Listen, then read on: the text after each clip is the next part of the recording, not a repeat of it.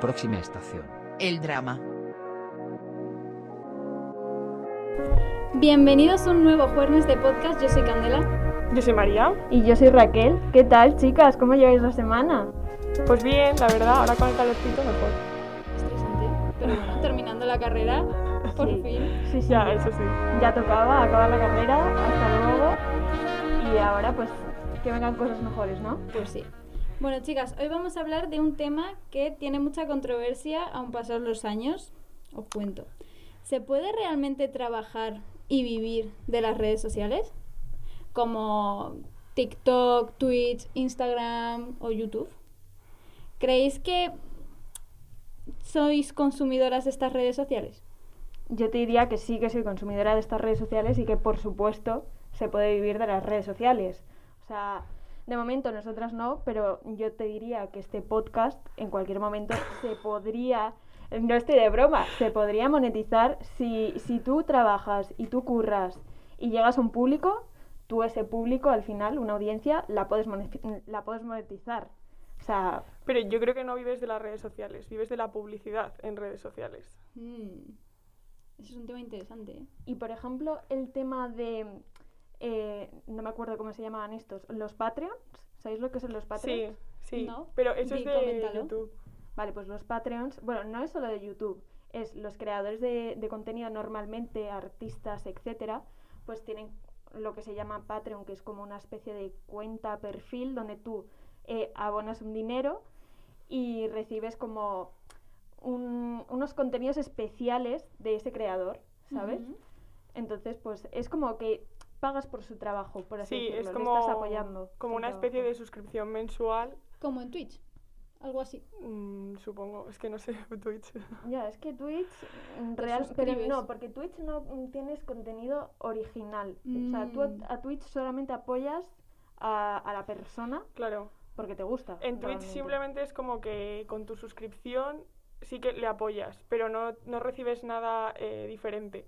En Patreon Comprendo. se supone que tú, por ejemplo, en YouTube, que es donde yo más lo he visto, se supone que tú tienes un contenido especial. O sea, hay muchos youtubers que lo que hacen es, pues, eh, te dejo, o sea, te enseño el making of de mi vídeo. O te explico cómo he editado esto. O sea, depende del YouTube, o sea, el youtuber, claro, Sí. del contenido que haga. Pero es como que tienes un contenido diferente. Bueno, está guay eso, ¿no? Hmm. Sí. Interesante. Claro, sí, eso no sería publicidad. No, es que e- es otra movida la publicidad. Pero yo creo que también difiere, mu- difiere mucho si es, por ejemplo, YouTube, Twitch, que es como más de vídeo, más Mm. streaming, tal, que por ejemplo Instagram, que son posts. Hombre, o también así. los contenidos son diferentes y el tiempo que tardas en realizar En esos contenidos Hmm, es muy diferente. O sea, en vídeo tardas.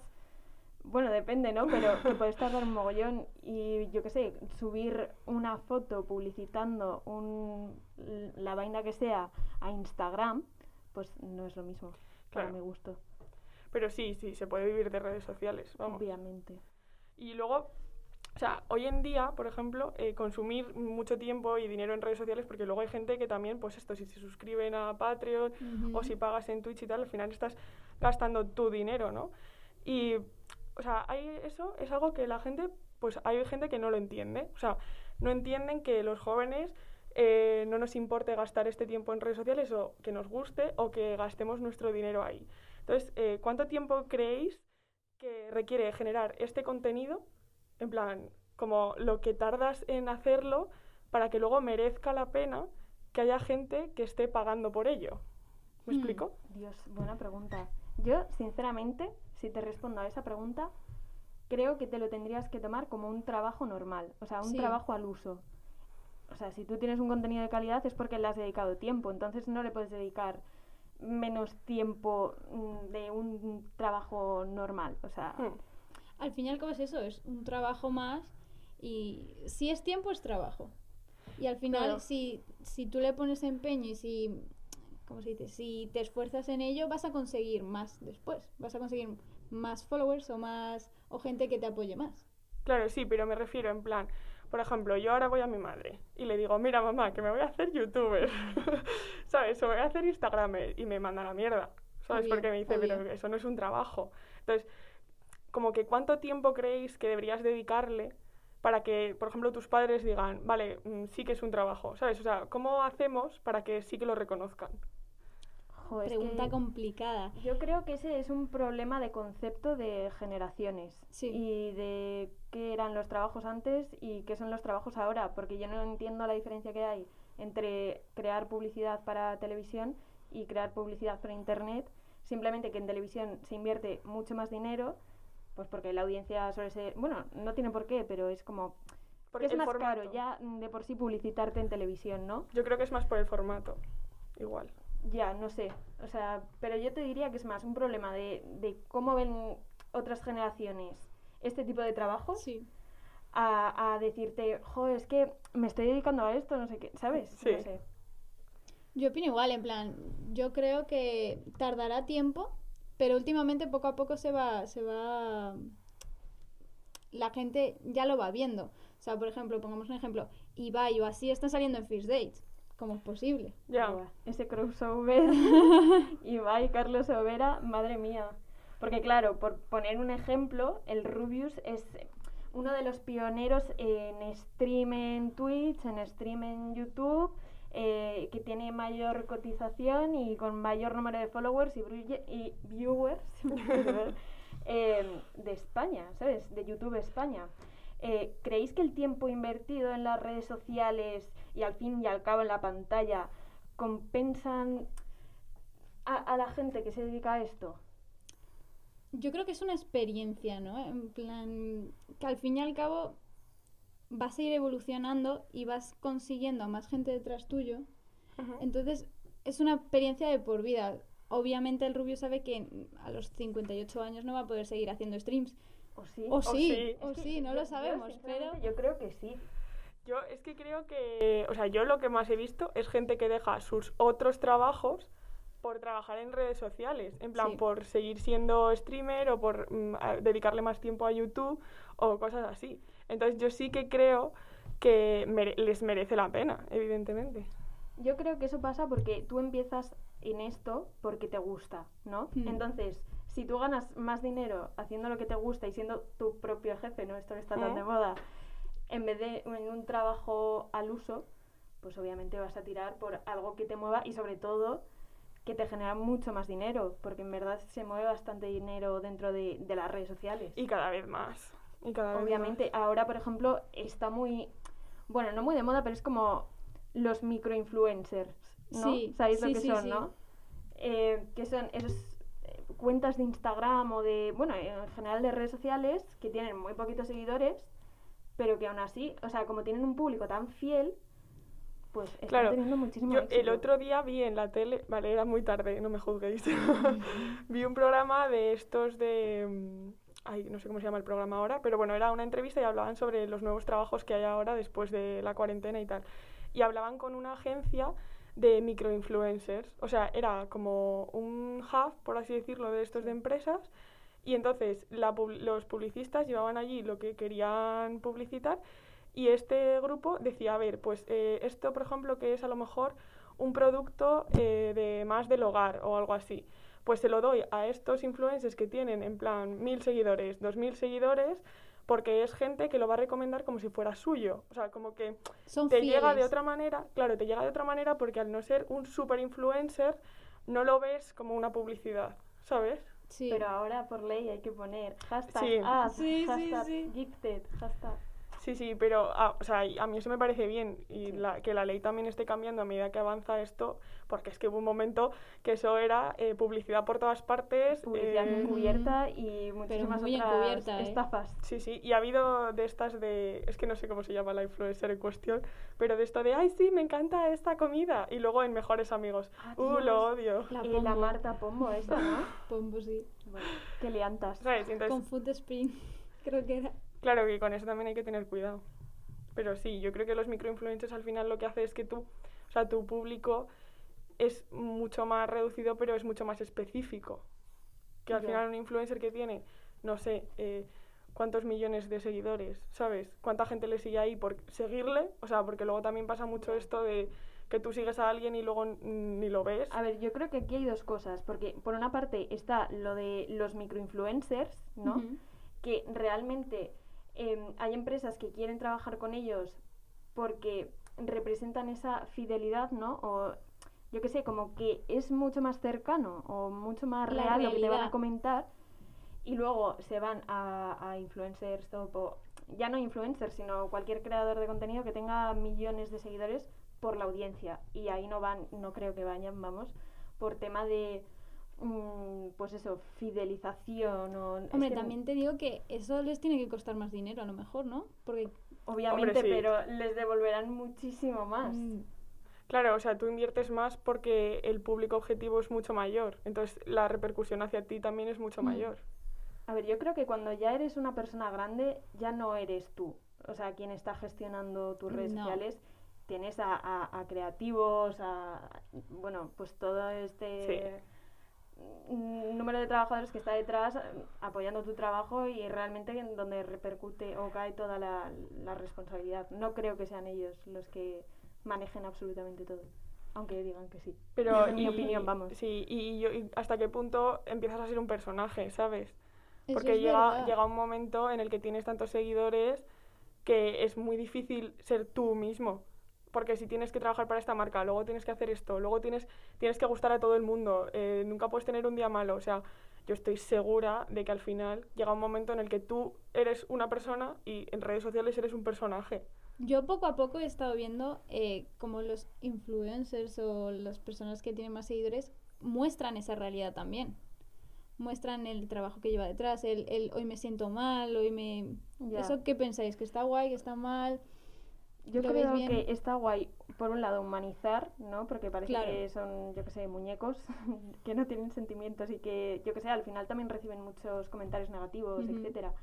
Y por otro lado, pues, yo que sé, también valorar un poco la profesión y decir, ostras, que hay un trabajo detrás también que es importante y que me lleva unas horas, porque al final ya no es tanto a lo mejor la complejidad del, del, del trabajo, sino el tiempo que tú inviertas. El tiempo es finito y el tiempo es dinero. O sea que... Totalmente. sí. A ver, yo creo que es importante mostrar lo que es el trabajo de influencer porque es un trabajo que no se conoce, es algo muy nuevo, porque tú ahora ves a un médico y nadie le pregunta, oye, ¿qué haces? O sea, en plan, ¿cómo, ¿y cómo puedes vivir de médico? ¿Sabes? Todo el mundo es como que asume que como médico, o sea, o un médico, un abogado o lo que sea, ¿sabes? Pero en, en el trabajo de influencer no. Entonces, al final está bien mostrarlo y decir, Sí. pues mira, llevo cinco días con esta campaña y no me sale un post que me guste.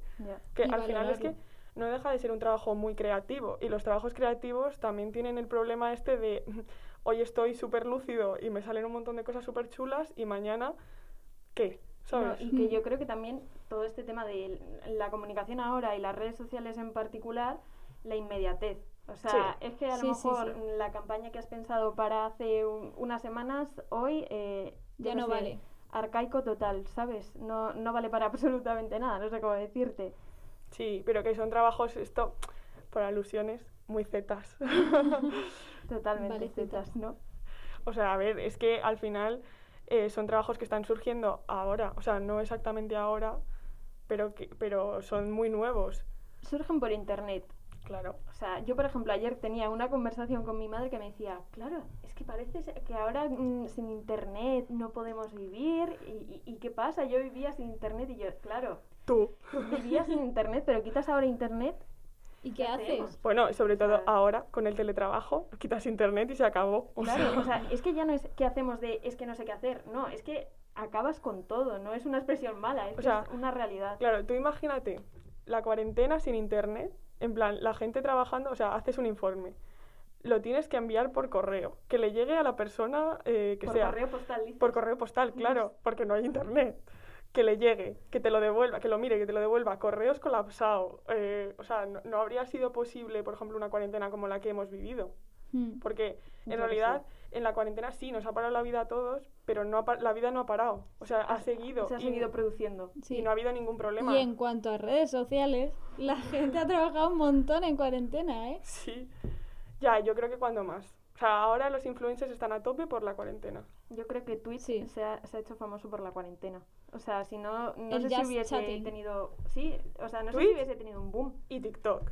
Bueno, sí, pero yo creo que. TikTok ya venía mucha gente como la Emma no, la Bueno, no Charlie acuerdo. D'Amelio. Esa, la Charlie D'Amelio, esa. Charlie D'Amelio, la TikToker con más seguidores del mundo. Que no la conozco. Eh, Yo tampoco, pero sé ¿Cómo quién no la es. conocí? No la conozco personalmente, lo siento. Hombre, eso obvio. Pero yo creo que ellos, los de Estados Unidos, ya empezaron con el boom de TikTok y ya en la cuarentena ella dijo boom. Pero ya había un boom. Ya. Yo creo que en cuarentena fue cuando, cuando le dio vida a aquello. Yo creo que no, Mm. no habría tenido un crecimiento tan rápido si no hubiera sido por la cuarentena. Yo creo que, que también. O sea, que sí que iba a llegar un boom, Sí. pero que la cuarentena potenció todo eso. Hmm. Y el trabajo. Sí, pero en todas las redes sociales. O sea, al final todo el mundo estaba mucho más a tope en redes sociales. Yo, por ejemplo, no tenía canal de mejores amigos en Instagram y en cuarentena me aburría tanto que un día dije, voy a dejar de dar el coñazo a todo el mundo y voy a dárselo solo a los mejores amigos, ¿sabes? Hmm. Y entonces mm, me lo creé. Y si miras las stories, a mí me hace mucha gracia porque puedes mirar esto que te sale como el calendario y te pone circulito los días que tenías subido algo. Ya. O sea, tú lo miras antes de cuarentena y hay cuatro y yo ya subía cosas y lo miras después y es que en cuarentena es todos los días por lo menos 10 stories en plan porque es necesitaba Y volviendo así un poco a lo de antes, a Mm. las personas que son de otras generaciones y que no entienden mucho esta movida. Sí. Eh, ¿Creéis que los creadores de contenido que se suelen dirigir a la gente joven o que son más jóvenes en general piensan también en este público o no? Cuando crean su contenido. ¿En el público mayor? O sea, que no sea Z, Claro, por o sea, ejemplo. ¿piensan en llegar a lo mejor a esas generaciones con su contenido? Yo creo que no. yo creo que no Yo creo que buscan llegar a, a la generación Z o a... o a, mm, millennial como Sí. mucho Sí, porque no les interesa. pero es que cuánta gente que no sea generación Z tiene esas redes sociales ¿sabes?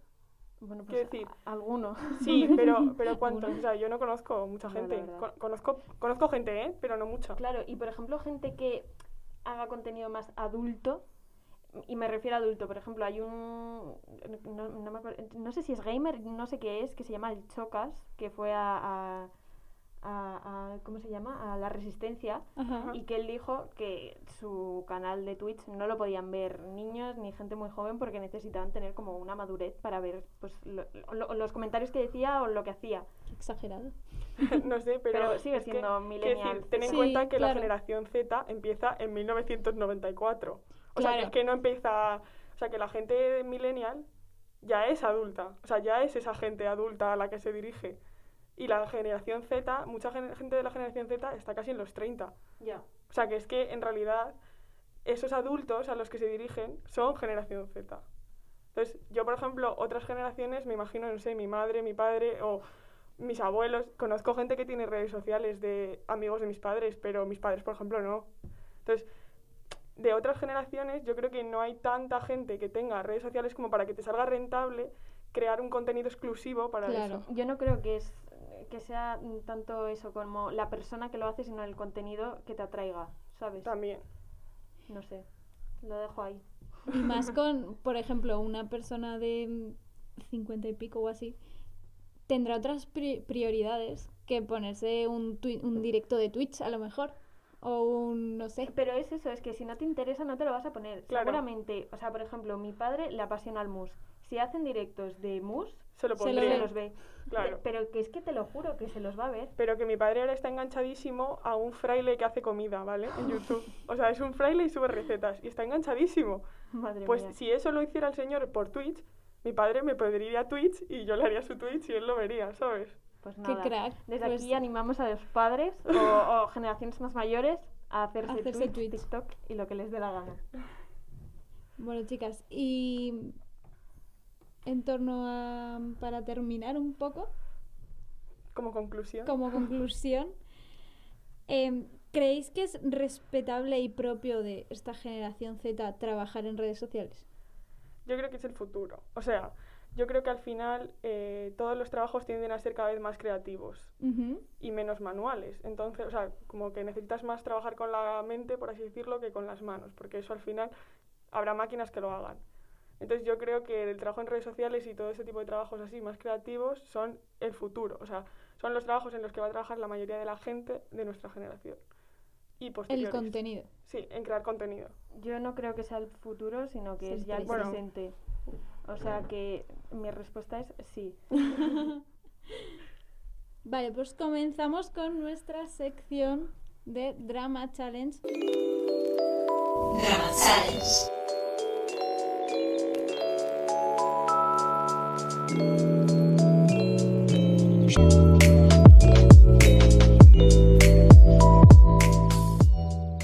Uh, El salseíto. No me apetece nada.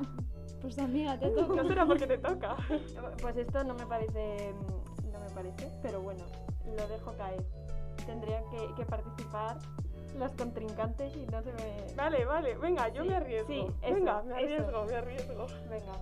Si habéis escuchado los episodios anteriores ya sabéis de qué va, pero si no, pues vamos a hacer una pregunta a María y a Raquel para que contesten un número al azar Bueno, o de, la pregunta y así contestan una pregunta salseante. Claro, Venga. del número que digamos sale la pregunta. y del número no podemos dar explicaciones. Vale, voy a hacer, Voy a, entre- voy a calentar. No, no quiero responder. venga, no voy a hacer ninguna No seas mala, no seas voy a mala. hacer ninguna mala. Venga. Vale. ¿Cuál es el máximo de asignaturas que has llegado a suspender en un curso? En un curso, en plan. Ay, madre. Un O en curso total. lectivo. Por favor, sé que de aquí la peor estudiante soy yo, así que Ya, pero... uh, Pero, o sea, quieres decir, en plan, en un año académico, ¿no? En plan académico. nacionales, que vayas arrastrando. O sea, Venga. que tengas que ir a recuperación. Que vayáis a Bueno, es que septiembre. claro, no sé.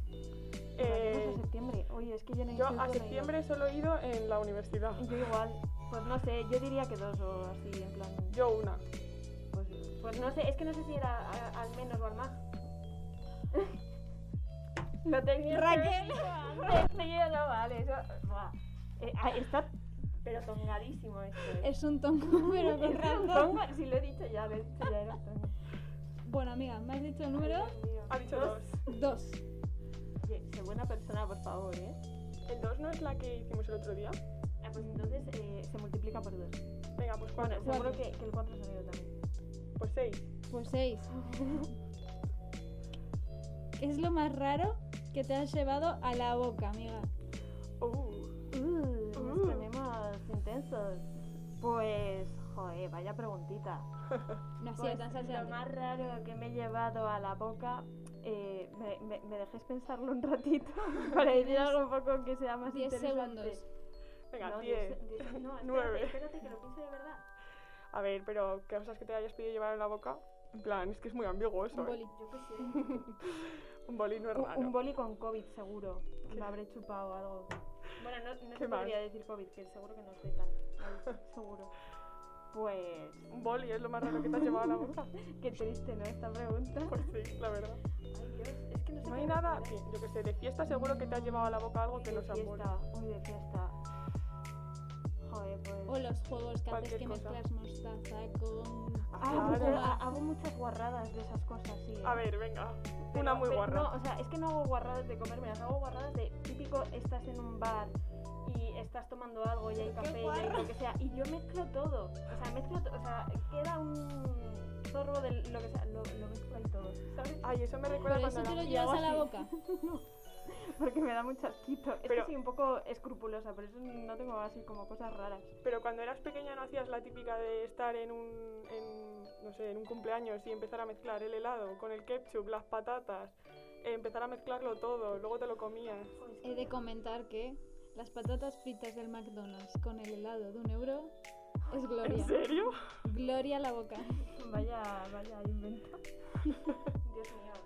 Joder, es que vaya preguntita, pues no sé. Lo más raro que me he llevado a la boca. Uf, Es que estoy todo el rato con cosas metidas en la boca. Pues medallas y. Ahora estás de jugando con la cadenita. Sí, y. Ah, pues mira, muerdo mucho eh, en toda la ropa. ¿Sabes? Cuando estoy nerviosa muerdo. Bueno, es que muerdo cosas en general. Así que, pues yo que sé, ropa, por deciros algo. Pero tampoco es. No Pero sé. eso no es muy raro. Es que no, no, es ropa. salseante. Pero bueno, chicos, no pasa nada. Otro día me curraré más la, la respuesta. Estaba tongada, así que. No era tongada, te tocaba a ti. Pues. Es que, es que no sé, María, ¿tú qué, qué te has llevado a la boca? Más Eh, raro. pues eso, lo que he dicho, el helado con ketchup, patatas y de toda la mezcla posible de lo que hubiera por la mesa. Que nosotros jugábamos a comernos eso. Yo es que ahora mismo no me acuerdo. No me acuerdo. Qué ma- mala memoria. No tengo ni idea. Mía. Nosotros en los cumples jugábamos a comernos eso. Ya, En plan, el que perdía el juego se lo tenía que comer. ya, no sé. O sea, me habré llevado algo caducado seguro. Ya, Pero es que no es muy interesante, chicos. ya. Lo siento. Bueno, no pasa nada. Alcohol. Sí, mezclas raras, Ahí sí que se hacen mezclas raras. efectivamente. Alguna mezclilla rara me habré llevado. Eso seguro. Bueno, chicas, pues hasta aquí ha llegado el episodio de hoy. Gracias por acompañarnos. Seguidnos por Instagram, TikTok, en el blog, en Mm. YouTube, por todas partes. Menos por la calle. Por todas las redes sociales, evidentemente.